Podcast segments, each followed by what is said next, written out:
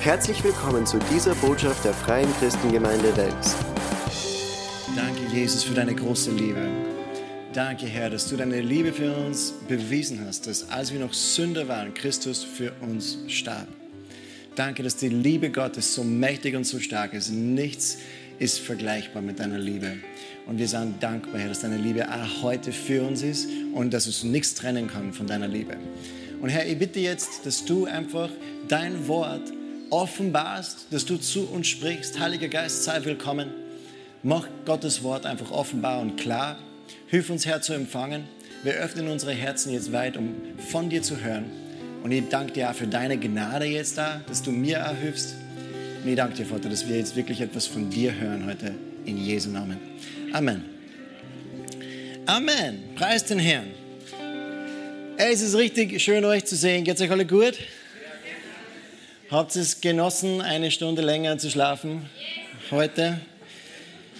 Ich glaube, oft ist es so, man hört, okay, man kann äh, am, am, nächsten Tag eine Stunde länger schlafen, deswegen bleibt man zwei Stunden länger auf.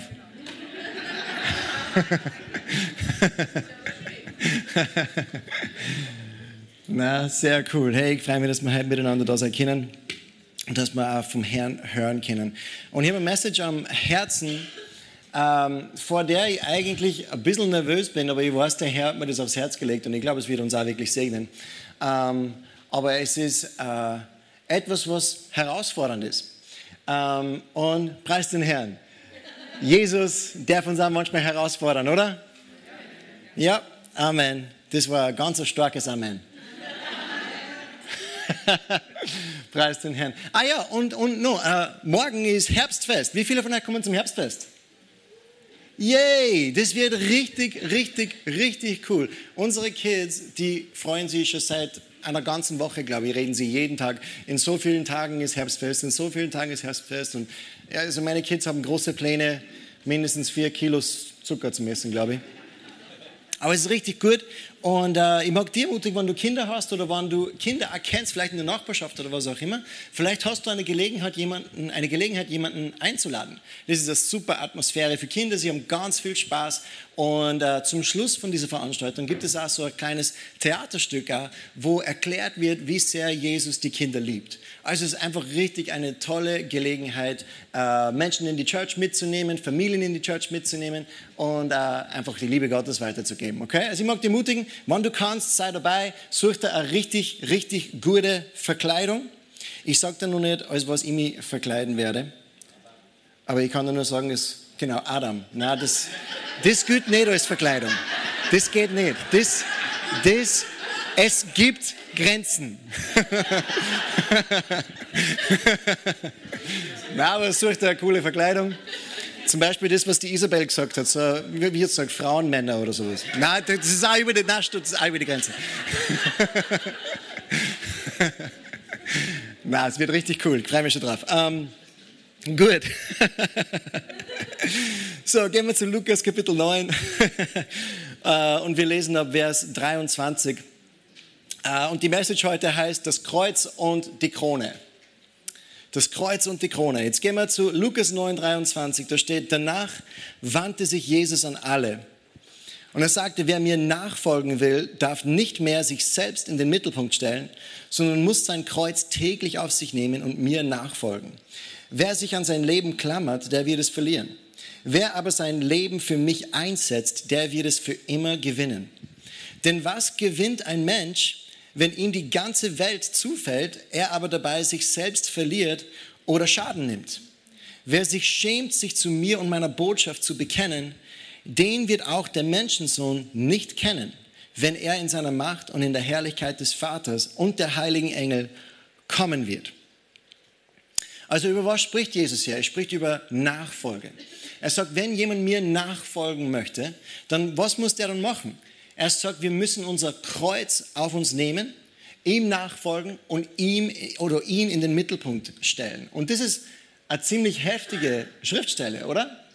Was bedeutet es, unser Kreuz auf uns zu nehmen? Das klingt richtig heftig. Aber Jesus macht es ganz klar, was er von uns möchte. Und wir sollten keine falschen Vorstellungen haben davon, was es bedeutet, ein Nachfolger Jesu zu sein. Ein Nachfolger Jesu zu sein bedeutet das Kreuz. Jeden Tag. Das ist, was es bedeutet.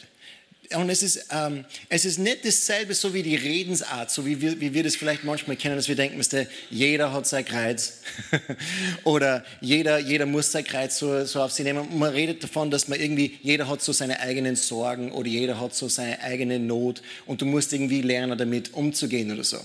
Das ist nicht das, was Jesus meint. Und das ist auch nicht, was seine Zuhörer damals verstanden haben. Weißt du, wenn wir an das Kreuz heute denken, dann bringen wir es sofort in Verbindung mit der Liebe Jesu Christi. Wir bringen das Kreuz in Verbindung mit dem ewigen Leben. Wir bringen das Kreuz mit in Verbindung, dass wir zu ihm gehören. Aber die Zuhörer Jesu, äh, die haben das nicht so verstanden. Für sie war das Kreuz die schlimmste, schandenvollste und schmerzhafteste Art und Weise, die es gibt, zu sterben. Es bedeutet Schmerz und es bedeutet Fluch, es bedeutet Schmach und Schande. Es bedeutet, dass du das allerletzte bist in der Gesellschaft, dass niemand die mag und dass du nur ein furchtbares Leben hast. Ja? In Johannes 6, 65 sagt er nur was Heftiges. Er sagt, darum habe ich euch gesagt, dass niemand zu mir kommen kann, es sei ihm denn von dem Vater gegeben. Und von da an gingen viele seiner Jünger zurück und gingen nicht mehr mit ihm. Da sprach Jesus zu den Zwölfen, wollt ihr etwa auch weggehen? Simon Petrus antwortete ihm, Herr, zu wem sollten wir gehen? Du hast Worte ewigen Lebens. Jesus war in seinem Dienst immer umgeben von ganz vielen Menschen. Also die Bibel spricht da oft davon, dass die Volksmengen ihm nachgefolgt sind und dass die Volksmengen um ihn herum waren. Also er hat viele, viele Menschen um sich herum gehabt in seinem Dienst die ganze Zeit. Und die Leute waren dabei und sie wollten sehen, was wird Jesus als nächstes tun. Ja? Was wird Jesus als nächstes machen? Wen wird er heilen? Oder wird er wieder Tausende ernähren mit einem Stickerl Brot? Oder macht er den Pharisäern wieder Schwierigkeiten? Sie waren gespannt drauf, was wird Jesus tun? Was ist das nächste Spektakel? Was hat Jesus vor? Und so hat er viele Leute so dabei gehabt, die sozusagen, was das so seine Fans waren. Die so seine Fans waren und die eigentlich schauen wollten, okay, was wird er als nächstes tun? Und sie liebten es, wenn er mal wieder was Cooles gemacht hat, aber immer wenn Jesus kontroverse Dinge gesagt hat, dann haben sie ihn wieder verlassen. Ja? Immer wenn Jesus so die Linie in den Sand gezeichnet hat und gesagt, wer mir nachfolgen will, da ist die Linie. Ja? Immer wenn er kontroverse Dinge gesagt hat, haben sie die Geister wieder gespalten und Menschen haben ihn dann verlassen. Jesus, als er nach Jerusalem gekommen ist, da waren die Mengen außer sich. Die Leute haben getobt, sie haben gejubelt und die ganze Stadt geriet in Aufruhr, sagt die Bibel. Das heißt, ganz Jerusalem, die haben sich gefreut, dass Jesus kommt. Und sie sagen, Hosanna, gelobt sei der, der kommt im Namen des Herrn. Also ganz viele Fans hat er gehabt in Jerusalem. Gell? Und dann eine Woche, nur eine Woche später, dieselben Leute stehen an diesem Platz wo Jesus vor Pilatus steht und die ganze Menge, die geschrien hat zuvor, Hosanna, gelobt sei der, schreien plötzlich, kreuzigt ihn, kreuzigt ihn. Also du merkst, die Meinungen der Menschen waren sehr schnell veränderlich. Gell? Ähm, er war dann alleine und er hat keine Freunde gehabt und er hat keine Fans gehabt und niemand war ihm da. Niemand war für ihn da. Aber Jesus ist auch nicht gekommen, um Fans zu gewinnen. Jesus ist nicht gekommen, um Fans zu gewinnen, sondern er kam, um Menschen zu retten. Ja? Gott hat ihm diesen Auftrag gegeben und das Herz Gottes ist nicht aus auf Popularität oder auf Anerkennung von Menschen, sondern darauf, Menschen ohne Hoffnung, Menschen, die verloren sind, vor der ewigen Verlorenheit zu retten. Gottes Herz ist nicht Anerkennung von Menschen oder gut dazustehen vor den Volksmengen. Gottes Herz ist es, die Verlorenen zu erreichen. Ja? Die Bibel sagt, dass er gekommen ist, um das Verlorene zu suchen und zu retten. Ja? Und das ist das Herz Gottes. Und so sagte Jesus dann harte Dinge. Warum? Weil er es konnte. Weil er es konnte, weil er nicht dafür da war, um Anerkennung zu finden bei Menschen, sondern weil er Gottes Auftrag erfüllen wollte. Und so ist dann die Frage dann für uns, wer sind wir? Wenn wir Nachfolger Jesus sind, wenn wir Jünger Jesu Christi sind, was bedeutet das? Sind wir tatsächlich dabei als seine Jünger oder sind wir Teil der Volksmenge und wir sind Fans und wir wollen schauen, was er als nächstes tut? Ja? Wenn wir Jünger Jesu Christi sind oder Nachfolger Jesu Christi sind, bedeutet das, ein Lehrling zu sein. Das bedeutet, ich habe eine Lehrstelle und das ist bei Jesus. Er ist mein Meister. Er ist mein Herr. Und ich bin unterwegs, so zu werden wie mein Meister. Bin ich ein Jünger oder bin ich ein Fan? Und weißt du, diese Frage beantwortet sich in dem, wie viel ich gewillt bin aufzugeben für Jesus. Das Kreuz auf uns zu nehmen und Jesus nachzufolgen, das klingt so extrem. Aber das ist, was Jesus bereit war zu tun, um uns zu retten. Und ich lese manchmal so die Berichte oder die Überlieferungen von den frühen Aposteln und auch von ihren Nachfolgern, von den Jüngern, die sie hatten und so weiter. Und das ist extrem bewegend, weil so viele von diesen Menschen haben so viel erlitten damals für das Zeugnis Jesu. Der Überlieferung nach haben fast alle von, der, von den zwölf Aposteln Jesu den Märtyrertod erlitten. Wir wissen Judas nicht, weil er hat den Herrn verraten und danach hat er sich selbst das Leben genommen. Und dann der Apostel Johannes, der ist, hat auch nicht den Märtyrertod in dem Sinne erlitten. Aber das ist nicht, weil sie es nicht probiert hätten. Der Überlieferung nach haben sie versucht, ihn zu töten, indem sie ihnen so ein, so ein kochendes Öl reingestellt haben. Aber wundersamerweise konnte er ihm das nichts anhaben. Und dann haben sie ihn ins Exil geschickt auf eine Insel namens Patmos und dort hat er dann die Offenbarung empfangen vom Herrn, was heute bei uns das letzte Buch der Bibel ist. Ich bin so dankbar dafür. Aber Johannes ist dann im Exil auf der Insel Patmos, ist er dann gestorben. Aber alle anderen von den Jüngern, sie haben ihr Leben gelassen für den Glauben an Jesus. Und nicht nur sie, weil das Christentum ist die am meist verfolgteste Religionsgruppe der Welt. Und jedes Jahr werden Tausende von Christen, Tausende von Christen werden hingerichtet für ihren Glauben, weil sie nicht willig sind, den Glauben zu verleugnen oder zu verlassen. Jesus sagte, wir sollen unser Kreuz auf uns nehmen und ihm nachfolgen, denn was nützt es dem Menschen, wenn er die ganze Welt gewinnt, aber sein Leben oder seine Seele verliert? Es ist arg, was Jesus da für Kontrast dann zeichnet eigentlich. Gell? Also er sagt im Prinzip, du kannst entweder die Welt haben und den ganzen Reichtum der Welt und den ganzen Komfort der Welt und den ganzen Luxus der Welt und die ganze Freude der Welt, ja, kannst du haben. Oder Du kannst das allerschlimmste, schmerzhaftste, ärgste Ding auf der Welt haben. Also es ist richtig schwarz und weiß und er macht nichts dazwischen. Er sagt nicht, du kannst ja bist ein bisschen Kreuz und ein bisschen Luxus haben. Du kannst ein bisschen Komfort haben, aber ein bisschen Kreuz muss auch dabei sein. Vielleicht ein Splitter oder so. Na, er macht es ganz heftig. Er sagt schwarz und weiß, entweder wir folgen der Welt nach oder wir nehmen unser Kreuz auf uns und folgen ihm nach. Und warum sollten wir das dann machen, ist die Frage. Wenn wir das so, dieses Bild so gemalt bekommen, dass Jesus sagt, okay, du kannst entweder die ganze Welt haben und es kann da richtig gut gehen, oder du kannst mir nachfolgen und es bedeutet Schmerz und Schwere und Herausforderung und es ist nicht easy und es tut auch weh. Wer, welcher normale Mensch wird dann sagen, okay, Basti, nimm die Schwere bitte. Das bist du.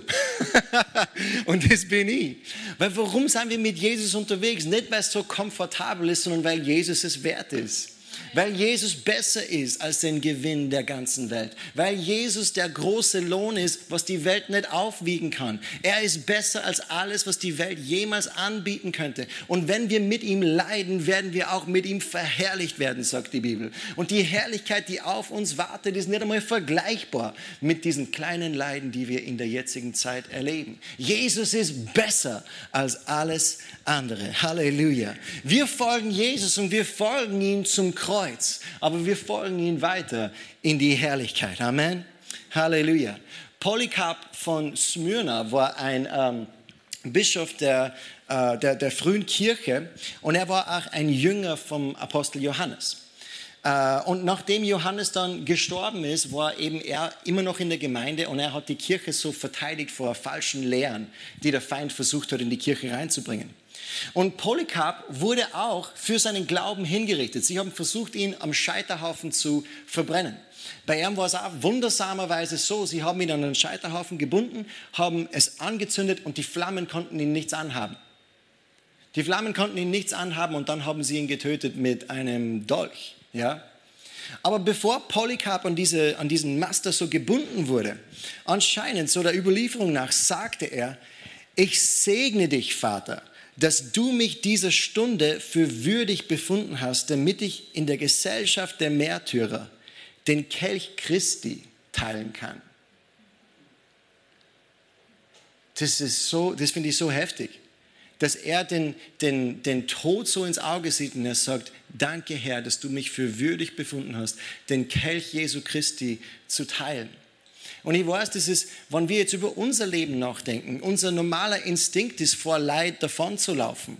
Unser normaler Instinkt ist es, vor Schwierigkeit und Herausforderung davonzulaufen. Wir würden nicht sagen, wow, preis den Herrn, ich habe wieder mal eine Herausforderung. wir würden nicht sagen, in Polycarp-Schuhe, yes, ich, endlich kann ich mein Leben hingeben für den Herrn. Aber er hat es als Ehre befunden, nicht nur sein Leben für das Zeugnis Jesu zu geben, sondern er sagt, ich finde es so cool, wie er sagt, den Kelch Christi zu teilen, seinem Vorbild zu folgen, so wie Jesus sein Leben gelassen hat, diesen selben Kelch zu trinken, den Kelch Christi zu teilen. Und in 2. Timotheus 2, Verse 11 bis 13 heißt es, dies ist ein wahres Wort. Wenn wir mit ihm sterben, werden wir auch mit ihm leben. Wenn wir mit ihm leiden, werden wir mit ihm herrschen. Wenn wir ihn verleugnen, wird auch er uns verleugnen. Und wenn wir untreu sind, bleibt er treu, denn er kann sich selbst nicht verleugnen. Also die Bibel verspricht uns, wenn wir mit ihm sterben, werden wir mit ihm leben. Wenn wir mit ihm leiden, werden wir mit ihm herrschen. Der Weg Jesu ist der Weg des Kreuzes, aber es verspricht eine ewige, gewichtige Herrlichkeit, die, nichts mit, dieser, die mit nichts in dieser Welt vergleichbar ist. Halleluja, preis den Herrn. Und dieses Leben ist kurz. Jesus kommt schon bald zurück. Pastor Fred hat vor ein paar Wochen darüber gesprochen. Jesus kommt bald und wir erwarten die Ankunft des Herrn. Der Tag seiner Ankunft war noch nie so nahe wie heute. Halleluja. Der Tag kommt bald. Jesus kommt zurück, um seine Kirche zu holen. Und er ist gekommen als Retter und als Diener und er kommt aber zurück als König und als Herrscher. Preis den Herrn. In Markus 14, 62 sagt Jesus, ich bin es und ihr werdet den Sohn des Menschen sitzen sehen, zu Rechten der Macht und kommen mit den Wolken des Himmels. Das ist nicht irgendeine leere Hoffnung, die wir haben, sondern Jesus selbst hat es versprochen. Ihr werdet den Menschensohn sehen, zu Rechten des Vaters und kommen in den Wolken des Himmels. 1. Thessalonicher 4, 16 bis 18. Denn der Herr selbst wird mit einem lauten Befehl unter dem Ruf des Erzengels und dem Schall der Posaune Gottes vom Himmel herabkommen. Dann werden zuerst alle Gläubigen, die schon gestorben sind, aus ihren Gräbern auferstehen und mit ihnen zusammen werden auch wir übrigen, die noch auf der Erde leben, auf den Wolken hinaufgehoben werden in die Luft, um den Herrn zu begegnen und in Ewigkeit bei ihm zu bleiben. Tröstet euch also gegenseitig mit diesen Worten wieder die Hoffnung, die wir haben. Jesus kommt wieder, um seine Kirche zu holen und wir werden immer bei dem Herrn sein. Was sagt Jesus nun? Offenbarung, ich glaube es ist 21, 12. Ich habe nämlich vorher einen Tippfehler drinnen gehabt, das haben mir gesagt. Offenbarung 22, 12, glaube ich, Jesus. Er sagt, siehe, ich komme bald und mein Lohn mit mir, um einem jeden zu vergelten, wie sein Werk ist. Siehe, ich komme bald und meinen Lohn mit mir. Jesus kommt mit Belohnung, um jedem zu vergelten, nach dem, was wir getan haben, wie unser Werk ist. Er kam für uns das erste Mal als Retter und er nahm die Strafe für all unsere Schuld auf sich. Er bezahlte diese Strafe am Kreuz von Golgatha. Und er gab uns den Auftrag, nach seiner Auferstehung diese frohe Botschaft weiterzugeben an die ganze Welt. Deine Sünden sind dir vergeben. Lass dich versöhnen mit Gott. Werde wieder eins mit Gott. Komm wieder zusammen mit Gott. Lass deine Schuld dir vergeben. Werde wieder Teil seiner Familie. Halleluja. Er kam als Retter und als Diener. Er kommt zurück als König und er kommt zurück als Herrscher. Und manchmal haben wir vielleicht so ein bisschen ein einseitiges Bild von Jesus. Zwar ein richtiges Bild von seiner Liebe und von seiner Gnade und auch von seiner Annahme.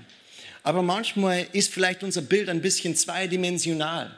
Und es fehlt uns auch das Bild von unserem Herrn in seiner Gerechtigkeit. Weißt du, er ist ein Herrscher und er ist ein König. Er ist Licht, sagt die Bibel, und in ihm ist keine Finsternis. Keine Finsternis. Jesus ist der Allmächtige. Er ist der gerechte Richter. Und Gerechtigkeit, weißt du, das ist in Gottes Augen nicht diskutabel. Gott hat den Maßstab aufgesetzt und nach diesem Standard wird alles geprüft. Wir können nicht über Gerechtigkeit oder Wahrheit diskutieren, was Gott festgesetzt hat in seiner Weisheit und in seiner Allmacht. Halleluja. Er ist heilig. Und Sünde kann nicht vor ihm verborgen bleiben oder bestehen bleiben. Er ist unbestechlich und er ist absolut vollkommen. Preis den Herrn. Ich weiß nicht, ob ihr das Buch schon mal gelesen habt vom C.S. Lewis, das Wunder, ich glaube, es heißt das Wunder von Narnia. Ja, äh, und das Wunder von Narnia, da geht es um so eine Fantasy-Welt, äh, um so eine, eine, eine Welt, wo die Tiere sprechen können und ein paar so Kinder finden sie irgendwie unabsichtlich dann in diese Welt hinein. Äh, und sie lernen, es gibt in dieser Welt, gibt es einen großen Löwen und sein Name ist Aslan. Und Aslan ist in dieser Geschichte ein Bild für Jesus. Weißt du, C.S. Lewis, er war Apologetiker und er war gläubig und er wollte durch diese Geschichte das Evangelium Menschen nahebringen durch eine Fantasy-Story. Ist richtig cool. Wenn du es noch nie gelesen hast, musst du es unbedingt lesen. Es gibt da einen Film, aber das Buch ist besser. Aber wenn du kannst, dann lest diese Geschichte durch. Aber diese Kinder, sie sahen dann an, an so einem Nachmittag, treffen sie eine Biberfamilie. Und Mr. Bieber, er redet mit den Kindern und er sagt ihnen, Aslan ist unterwegs und wir werden Aslan sehen. Wir gehen in Richtung Aslan, wir werden ihm gegenübertreten. Die Kinder fragen, wer ist Aslan eigentlich? Und sie sagen, er ist ein Löwe. Er ist der König. Und sie, und sie, die Kinder, bekommen Angst. Sie haben Furcht. Und sie sagen, ein Löwe, ist es, ist es denn sicher, vor dem Löwen zu stehen? Und Mr. Bieber sagt, na. er sagt, nein, er ist ein Löwe. Es ist, er ist nicht safe. Er ist nicht zahm, aber er ist gut. Er ist kein zahmer Löwe, aber er ist gut. Und sie reden über diese Begegnung mit Aslan und ich finde es cool. Er sagt dann, wenn es jemanden gibt, der vor Aslan erscheinen kann, ohne dass ihm die Knie schlottern, ist er entweder mutiger als die meisten oder einfach dumm. Und genauso ist es aber, wenn du vor dem König der Könige stehst. Ja? Er ist der allmächtige Herrscher des Universums. Und die Bibel sagt in Sprüche 9 und Vers 10, die Furcht des Herrn ist der Weisheit Anfang. Und Erkenntnis des Alleinheiligen ist Einsicht. Die Furcht des Herrn, das bedeutet nicht die Angst vor dem Herrn, sondern es bedeutet Ehrfurcht und Achtung und Respekt vor dem Herrn. Das ist der Weisheit Anfang. Wir müssen wissen, mit wem wir es zu tun haben. Der alleinige Herrscher des Universums, der König aller Könige, der den Tod besiegt hat. Nichts kann ihm gegenübertreten und bestehen bleiben. Halleluja, er hat uns erkauft mit seinem Blut. Er hat die ultimative Strafe bezahlt und weil er für uns gestorben ist, können wir leben. Aber außerhalb außerhalb von dem gibt es nichts, was wir tun können. Gibt es nichts, was wir leisten können. Gibt es nichts, was wir bringen können, um vor Jesus zu bestehen. Er ist perfekt. Er ist vollkommen. Er ist heilig. Und das ist der Standard, an dem wir geprüft werden. Dank sei Gott für das Blut von Jesus. Amen. Dank sei Gott für sein Blut, denn es hat mich gereinigt und es hat mich gewaschen von meiner Schuld. Und ich habe ein bisschen am Herzen einfach ein paar Worte zu sagen über das Gericht Jesu Christi, weil es wichtig ist für uns, ein gottgeweihtes Leben zu leben für den König. Die Bibel sagt, wir gehören nicht mehr uns selbst. Wir gehören nicht mehr uns selbst, weil er hat uns zu einem teuren Preis erkauft. Und wir haben nur ein Leben und es ist kurz. Wir haben keine Zeit zu verschwenden. Amen. In Johannes Kapitel 5 und Vers 22, da spricht Jesus und er sagt, denn der Vater richtet auch niemand, sondern das ganze Gericht hat er dem Sohn gegeben. Der Vater richtet niemand, er hat dem Sohn das Gericht gegeben. Und man hat oft nicht im, im, Kopf dieses Bild von Jesus als Richter, sondern nur als Retter der Welt am Kreuz. Und Amen, das ist er. Aber er ist auferstanden, er ist verherrlicht. Und jedes Knie wird sich vor ihm beugen und jede Zunge wird seine Herrschaft bekennen. Die Bibel spricht in Offenbarung von ihm und, und wie er jetzt so verherrlicht aussieht. Die sagt, seine Augen sind wie Feuerflammen.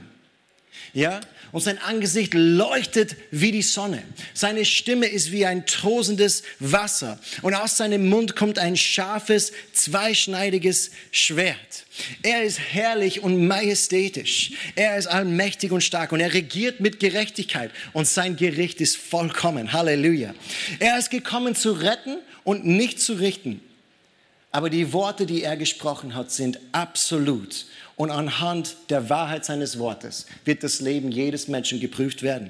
In Johannes 12, 47 und 48 sagt Jesus, wenn jemand mich hört und mir nicht gehorcht, bin ich nicht sein Richter. Denn ich bin gekommen, um die Welt zu retten und nicht um sie zu richten. Doch wer mich und meine Botschaft ablehnt, wird am Tag des Gerichts durch meine Worte, die ich gesprochen habe, gerichtet werden. Das Wort Gottes bleibt in Ewigkeit und nichts und niemand kann seinem Urteil entrinnen. In Hebräer 4, 12 und 13 heißt es, das Wort Gottes ist lebendig und wirksam. Es ist schärfer als das schärfste Schwert und durchdringt unsere innersten Gedanken und Wünsche. Es deckt auf, wer wir wirklich sind und macht unser Herz vor Gott offenbar. Nichts in der ganzen Schöpfung ist vor ihm verborgen. Alles ist nackt und bloß vor den Augen Gottes, dem wir für alles Rechenschaft ablegen müssen.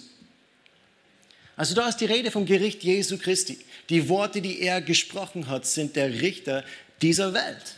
Und wir wissen, dass anhand von Jesus die Welt auch gerichtet wird. In Johannes 3,18 heißt es, wer an ihn glaubt, der wird nicht gerichtet. Sag mal, danke Jesus. Wer an ihn glaubt, wird nicht gerichtet. Wer aber nicht glaubt, ist schon gerichtet weil er nicht geglaubt hat an den Namen des einzigen Sohnes Gottes. Oder in Johannes 14,6 heißt es, ich bin der Weg, die Wahrheit und das Leben. Niemand kommt zum Vater als nur durch mich. Das bedeutet, Jesus ist der einzige Weg. Jesus ist die Messlatte. Jesus ist die Tür, durch die wir gehen können, um zum Vater zu kommen. Aber er ist die einzige Tür. Er ist der einzige Weg. Und es gibt keine größere oder breitere Tür. Die Bibel sagt, es ist ein enger Weg. Es ist eine schmale Pforte. Und diese Pforte heißt Jesus. Er ist der einzige Weg zum Vater. Und wir wissen das, dass die Welt gerichtet wird anhand ihres Glaubens zu Jesus. Wir wissen, dass Jesus diese enge Pforte ist und preis den Herrn, wir alle sind durch diese enge Pforte gegangen. Amen. Wir glauben an den Herrn, wir wissen, wir sind errettet und er ist unser Herr und das ewige Leben gehört uns in ihm. Halleluja. Aber was viele Christen nicht wissen, ist, dass Jesus auch unsere Werke richtet. Jesus richtet auch unsere Werke. Und in Offenbarung in Kapitel 2 und 3, Jesus äh, erscheint dem Johannes und er hat diese Vision. Und er sagt dem Apostel Johannes, er hat Briefe, die er schreiben möchte an sieben spezifische Gemeinden. Und weißt du, sieben ist die Zahl der Vollkommenheit. Das bedeutet, Jesus sagt, diese Briefe sind für die ganze Gemeinde, für die ganze Kirche, für alle Zeit. Wir alle können diese Worte Jesu Christi an uns selbst anwenden und an unsere Gemeinde anwenden. Jesus steht inmitten seiner Gemeinde und er spricht zu seiner Gemeinde in diesen Briefen. Und in Offenbarung 2 und Kapitel 3 lesen wir, die verschiedenen Briefe an die verschiedenen Gemeinden. Und weißt du, wie fast alle von diesen Briefen beginnen? Die ersten Worte Jesus. Er stellt sich vor, ich Jesus, der lebt und war tot, der gerechte Richter und so weiter. Er stellt sich vor. Und dann beginnt er seine Rede. Und weißt du, was er immer sagt? Ich kenne deine Werke. Ich kenne deine Werke. Andere Übersetzung sagt, ich weiß genau, was du tust. Und jetzt wird es richtig uncomfortable einfach. Jetzt wird es richtig ungemütlich. Wieso hat nicht Jesus einfach sagen können, ich kenne dein Herz. Ich kenne deine Absichten. Nein, er hat gesagt, ich kenne deine Werke. Und zu manchen von diesen Gemeinden ist er auch sehr streng. In Kapitel 3, 15, 16 spricht er zu ähm, der Gemeinde der Laodicea. Und er sagt, ich kenne deine Werke, dass du weder kalt noch heiß bist. Ach, dass du kalt oder heiß wärest. Also weil du lau bist und weder heiß noch kalt, werde ich dich ausspeien aus meinem Munde. Also es sind strenge Worte. Er sagt, wärst du lieber heiß oder kalt, weil du lau worden bist, werde ich dich ausspucken. Eigentlich das Wort, was er wirklich gebraucht, ist speiben. Ja? Ich kenne deine Werke. Und das ist streng. Er konfrontiert die Gemeinde mit der Wahrheit. Und er konfrontiert auch immer wieder uns. Aber das ist, weil er uns liebt und weil es um alles geht und weil er möchte, dass wir gewinnen. Und er möchte nicht, dass wir unseren Gewinn verpassen. In Vers 19 sagt er, wen ich liebe, pass auf, das ist so gut. Wen ich liebe, den weise ich zurecht und erziehe ihn streng. Bleibe nicht gleichgültig, sondern kehre um. Er liebt uns. Und er korrigiert uns, wenn es notwendig ist, damit wir überwinden, damit wir am Ende als Sieger herauskommen, damit wir am Ende für treu befunden werden, damit wir Belohnung empfangen können und unser Leben zählt. Denn eines Tages werden unsere Werke und das, was wir im Leben gemacht und vollbracht haben, diese Werke werden gewogen werden vor Jesus eines Tages. Die Bibel sagt in 2. Korinther 5, Verse 10 und 11, und ich weiß, ich habe viele Schriftstellen heute. Danke, dass du dabei bleibst. Wir fürchten uns nicht vor der Bibel in der Gemeinde, oder?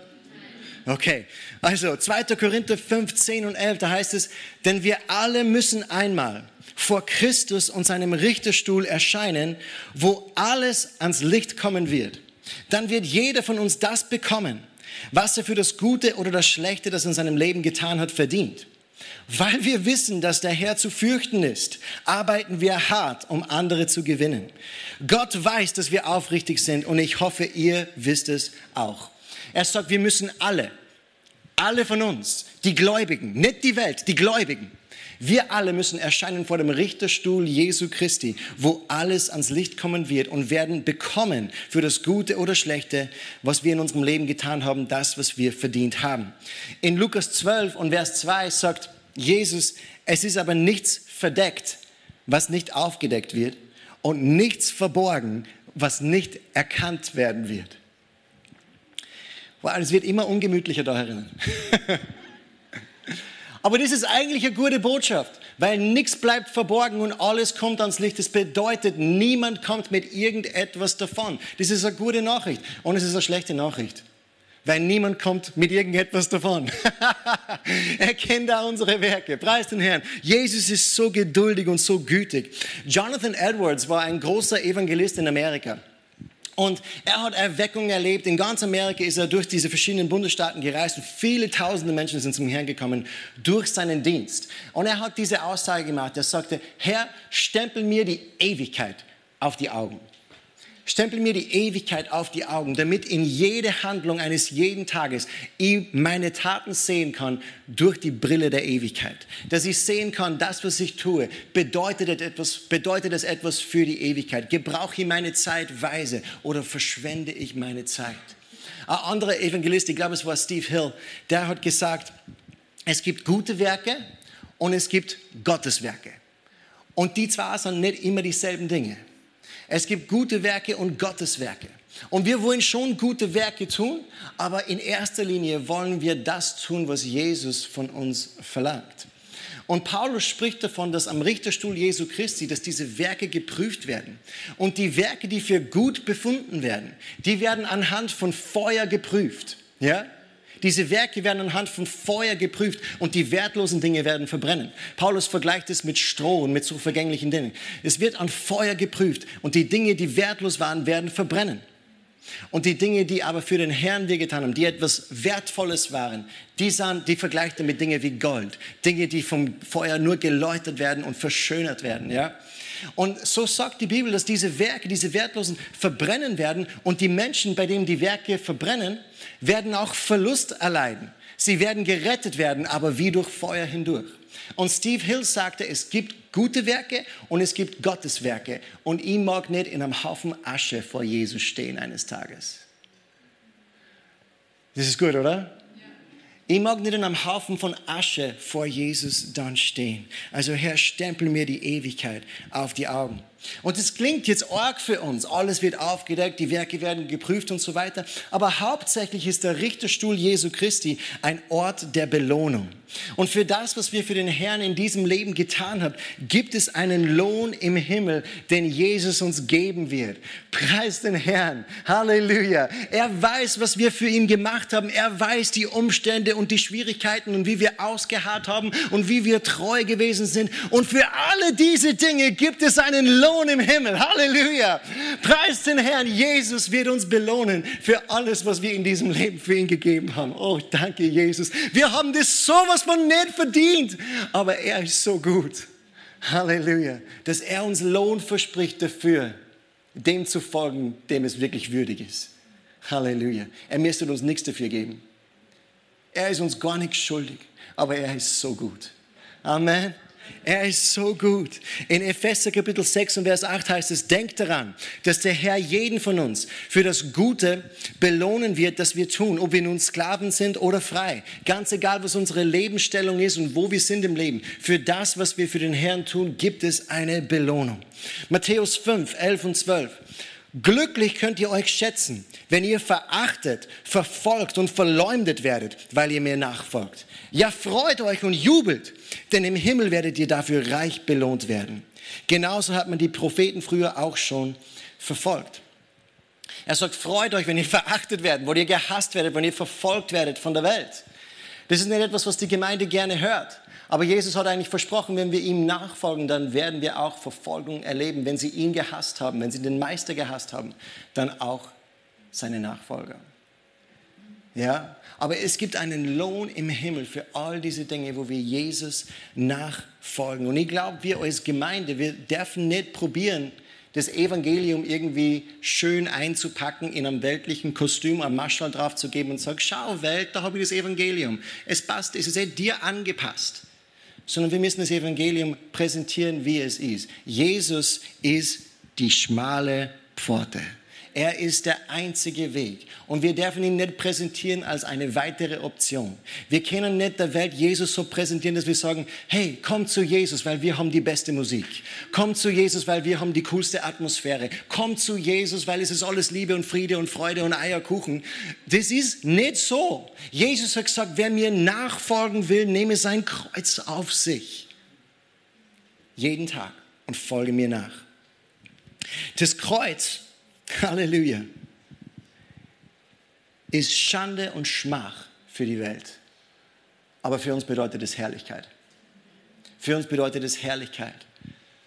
Weil wir folgen Jesus, wir geben unser Leben für ihn hin. Und er hat versprochen, Halleluja, dass wir ihm auch folgen werden in die Herrlichkeit. Paulus spricht von einem unvergänglichen Siegeskranz, den wir empfangen werden am Richterstuhl Jesu Christi dass wir dann diese Worte hören, gut gemacht, du treuer Diener. Und wir empfangen einen unvergänglichen Siegeskranz. Halleluja. Diese Krone. Und genau diese Kronen werden wir wieder vor Jesus hinwerfen. Wir sagen, Jesus, du Herr allein, du bist würdig. Du hast diese Krone verdient. Nee, die, Jesus, empfang das, was du mir gegeben hast, weil du bist würdig. Diese Kronen werden wir alle werfen vor ihm, denn er ist würdig. Halleluja. Es gibt eine Siegeskrone für jeden einzelnen von uns zu erreichen. Amen. Es gibt eine Siegeskrone für dich wenn wir treu bleiben bis zum Ende, wenn wir Jesus nachfolgen durch die Schwierigkeiten, wenn wir uns klar zu ihm bekennen, es gibt diese Siegeskrone. Aber der Weg zur Krone ist durch das Kreuz. Und das ist die Message, die ich im Herzen habe heute. Das ist das, was der Herr zu mir gesagt hat. Der Weg zur Krone ist durch das Kreuz. Und ohne Kreuz gibt es keine Krone. Ohne Kreuz gibt es keine Krone. Und das Kreuz bedeutet für uns wortwörtlich zu sterben gegenüber unseren eigenen Wünschen und Ideen. Es steht für Unbequemlichkeit und es steht für Schande in den Augen der Welt, aber es steht für uns für Herrlichkeit. Halleluja. Denn das Kreuz ist die Kraft Gottes zur Rettung für jeden, der glaubt. In Galater 6, 14 sagt Paulus, ich kenne nur einen Grund zum Rühmen. Das Kreuz unseres Herrn Jesus Christus. Weil er starb, starb auch diese Welt für mich und ich bin tot für ihre Ansprüche und Forderungen. Halleluja. Durch das Kreuz bin ich der Welt gestorben und die Welt mir gestorben. Ich bin tot für die Forderungen und Wünsche der Welt. Ihr habt es vielleicht schon mal gehört von Andreas, der Apostel. Ja, der heilige Andreas. Der Überlieferung nach oder laut Tradition wurde Andreas auch gekreuzigt. Er ließ sein Leben für den Glauben und er wurde gekreuzigt. Und man kennt das Andreaskreuz, oder? Der Überlieferung nach wurde Andreas gekreuzigt. Und der Überlieferung nach ist es so, der Tradition äh, gemäß sagt er oder hat er gebetet vor dem Kreuz. Und er sagt, sei gegrüßt, kostbares Kreuz. Du wurdest durch den Leib meines Herrn geweiht und mit seinen Gliedern wie reiche Juwelen geschmückt. Ich komme jubelnd und froh zu dir. Nimm mich mit Freude in deine Arme auf, o gutes Kreuz. Du hast Schönheit von den Gliedern unseres Herrn empfangen. Ich habe dich inbrünstig geliebt. Lange habe ich dich gesucht und begehrt. Nun bist du von mir gefunden und für meine sehnsüchtige Seele bereit gemacht. Nimm mich in deine Arme auf. Nimm mich aus der Mitte der Menschen und stelle mich meinem Herrn vor, damit er, der mich auf dir erlöst hat, mich durch dich empfängt.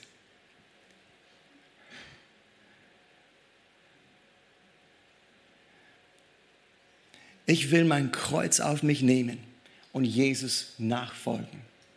Jesus mein ganzes Leben geben, denn er ist es wert. Weißt du, am Ende unseres Lebens werden wir uns nicht denken, man hätte ich einfach nur mehr Geld verdient. Hätte ich nur mehr Urlaub gemacht. Hätte ich nur mehr Spielzeug gehabt. Wenn wir begegnet sind mit der Ewigkeit, dann merken wir, was von Dauer ist und was von Wert ist und was von Bedeutung ist. Es gibt ein Lied im Englischen, da heißt es, There's only one life and it soon will pass and only what's done for Christ will last. Es gibt nur ein Leben und es ist bald vorbei und nur das, was wir für Christus tun, bleibt bestehen. Halleluja.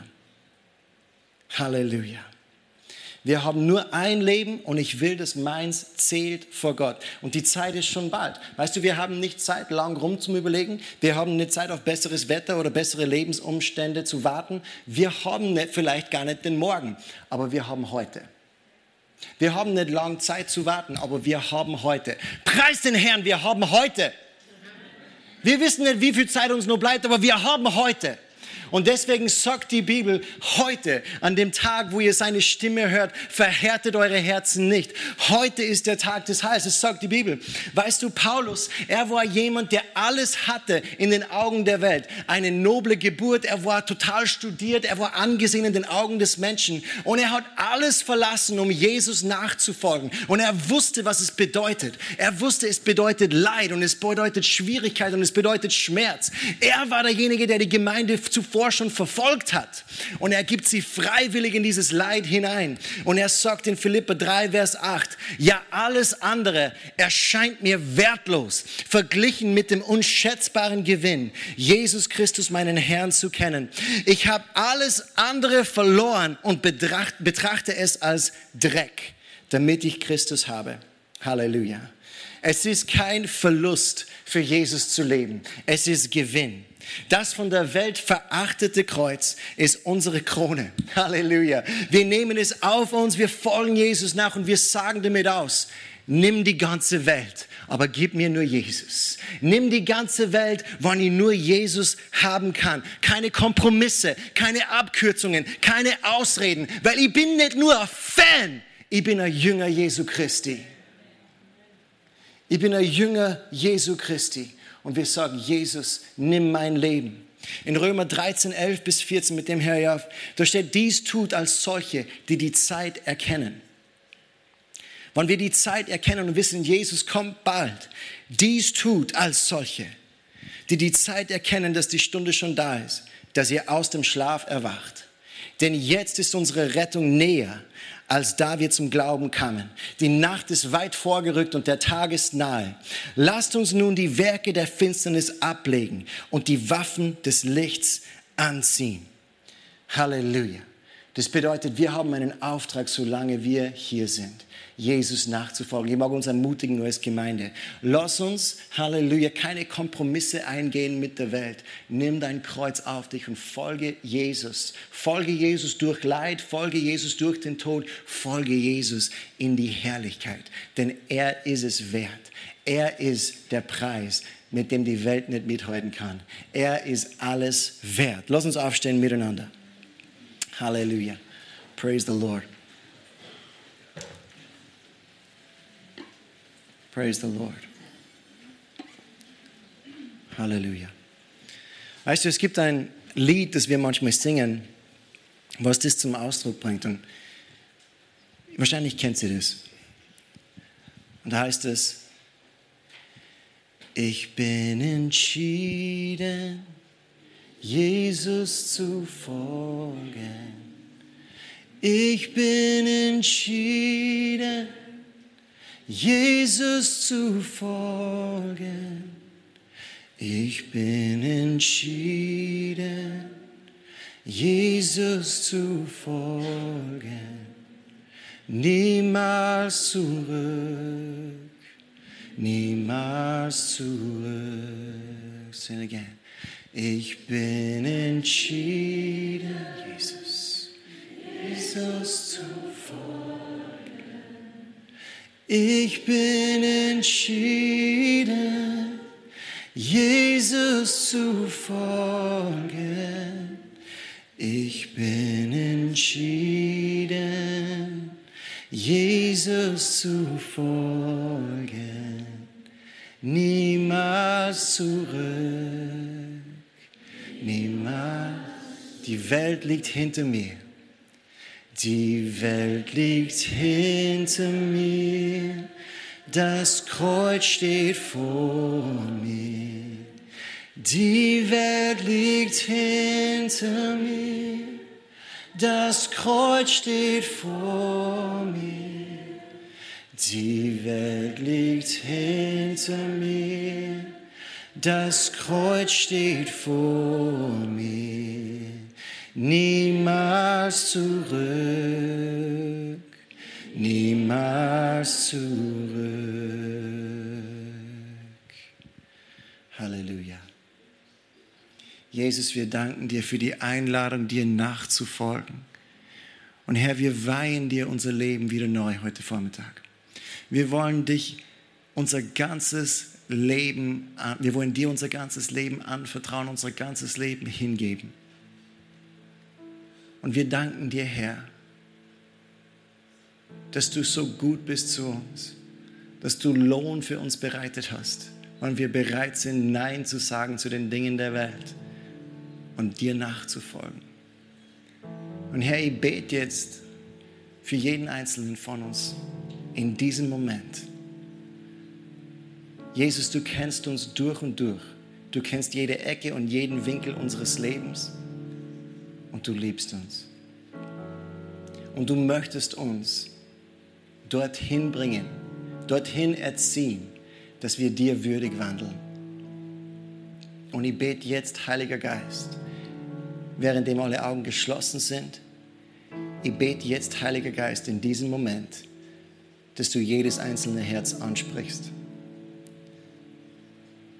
Und dass du deine Finger zeigst auf die Bereiche, wo du Veränderung von uns haben möchtest. Dass du deinen Finger auf den Ort zeigst, wo wir uns wieder hingeben müssen. Danke, Heiliger Geist, für deine Liebe und für deine Gnade jetzt.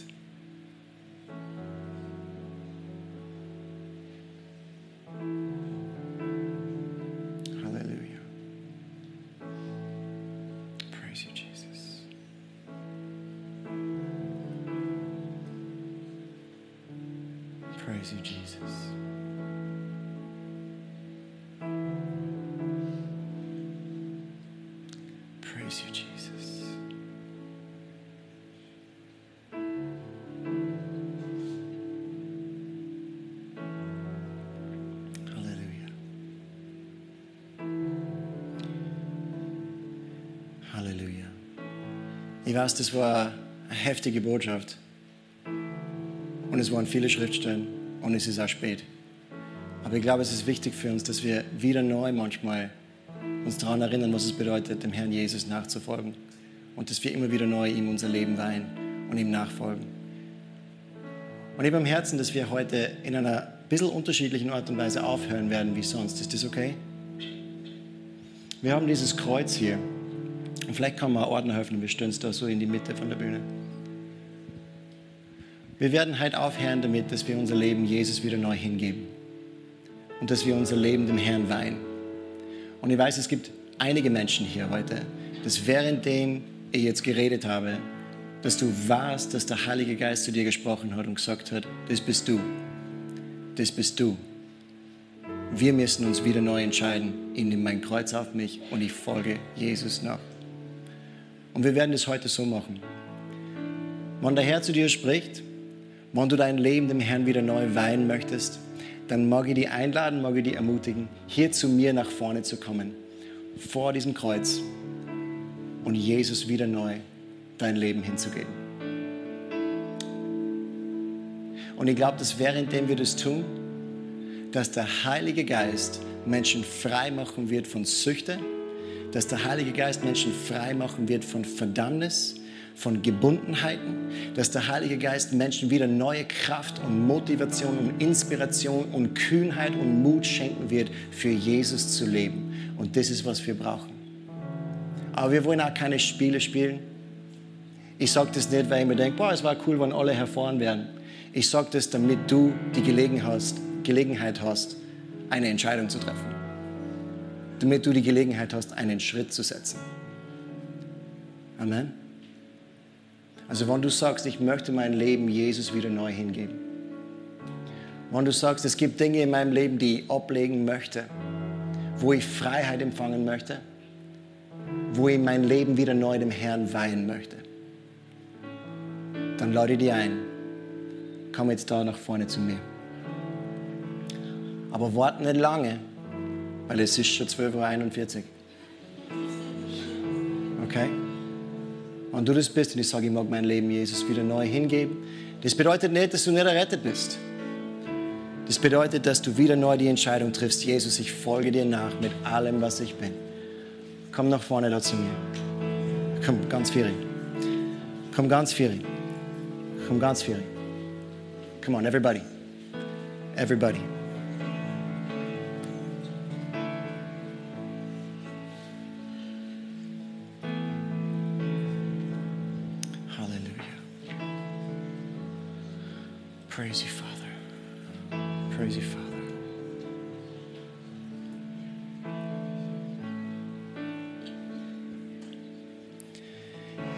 Jesus, wir geben uns dir hin jetzt. Herr, vor deinem Kreuz legen wir alles ab, unser Ego, unser Stolz, unsere Pläne, unsere Absichten, unsere Wünsche, unsere Träume. Und wir sagen, Jesus, empfang unser Leben. Jesus, nimm du uns ganz hin, völlig und ganz, jeden Tag, all unsere Träume, alles, was wir wollen, ist so sein wie du, den Kelch Christi teilen. Wir geben uns dir hin, Jesus. Nimm unser Leben jetzt. Wir legen diese alten Sünden ab jetzt. Wir legen diese Ablenkungen der Welt ab jetzt.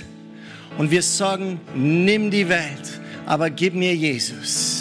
Halleluja, Vater, ich danke dir jetzt für die Menschen, die hier hervorne sind und die ihr Leben dir wieder neu hingeben. Ich danke dir, Vater, dass du sie jetzt erfüllst mit Kühnheit und mit Mut. Ich danke dir, Jesus, für neue Salbung, für frisches Feuer jetzt in Jesu Namen. Und ich danke dir, Vater, Halleluja, dass du uns reinigst von toten Werken, reinigst von einem unrechten Gewissen, dass du uns wieder neue Kraft schenkst, für dich zu leben, an jedem Tag. Come on, erheben unsere Hände gemeinsam zum Herrn jetzt miteinander. Und lass ihn, den lass ihn dich berühren jetzt. Jesus, wir geben uns dir hin. Halleluja. Kraft und Stärke in Jesu Namen. Yes. It's to be okay. It's to be okay. It's going to be okay. It's going to be okay. Thank you, Father. Hallelujah. Danke, Jesus.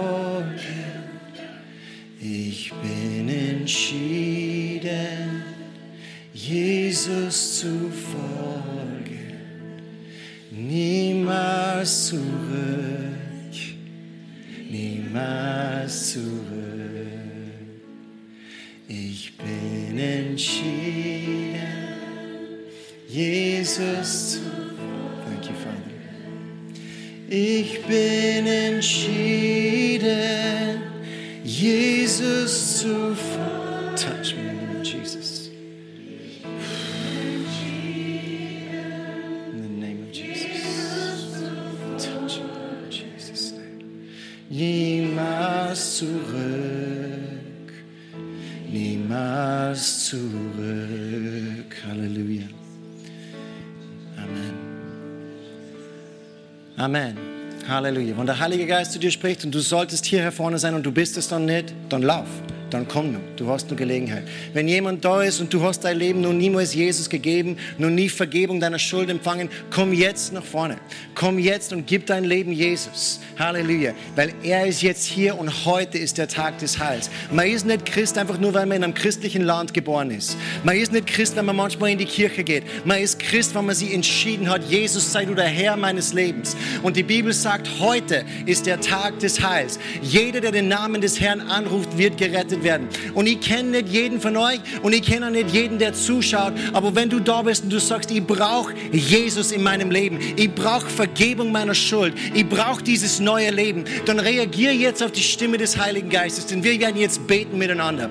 Und ich mag dich ermutigen, bet mit mir mit, mit Glaube in deinem Herzen und gib dem König dein Leben. Empfange Vergebung deiner Schuld, empfange die Liebe Gottes und werde Teil von der Familie Gottes. Empfange ewiges Leben jetzt in diesem Moment durch die Güte und durch die Gnade des Herrn. Lass uns miteinander beten. Wenn du sagst, ich brauche Jesus in meinem Herzen, ich brauche Vergebung meiner Schuld, dann bet jetzt mit mir mit, mit Glaube in deinem Herzen. Ah, du zu Hause, der du gerade zuschaust, wenn du sagst, ich brauche Jesus, bet mit mir mit. Komm on, lass uns beten miteinander. Wir sagen, Herr Jesus Christus, ich komme zu dir und ich gebe dir mein Leben. Jesus, ich glaube an dich, dass du für mich gekommen bist, dass du die Strafe für mich am Kreuz bezahlt hast, dass du von den Toten auferstanden bist. Das glaube ich. Jesus, komm jetzt in mein Herz. Vergib mir meine Schuld. Mach mich ganz rein. Sei du mein Herr und mein Erlöser. Jesus, ich folge dir nach. Danke, dass du mich gerettet hast. Danke, dass du mich liebst. Danke, dass ich ein Kind Gottes bin. Amen. Halleluja. Wenn du das zum ersten Mal gebetet hast, dann komm jetzt dann zum Schluss dann zu unserem Gebetsteam hier nach vorne, damit wir dich beschenken können und auch mit dir beten können. Wenn du mitgebetet hast online, schreib es in den Chat rein. Und schreib uns was auf Instagram oder E-Mail oder irgendwie sowas. Tret in Verbindung. Wir wollen dir eine Bibel schenken, mit dir in Gemeinschaft treten. Wir brauchen einander. Okay? Halleluja.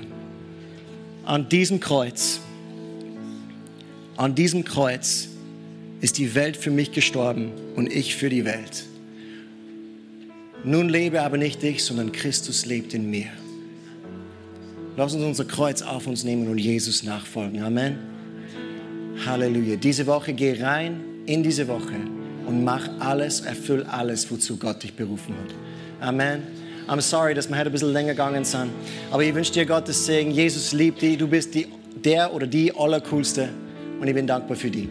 Hab einen wunderschönen Sonntag und sei gesegnet. Wenn du nur weiter da beten möchtest, kannst du gerne da bleiben und auch Zeit mit dem Herrn verbringen. Halleluja. Amen. Hier endet diese Botschaft.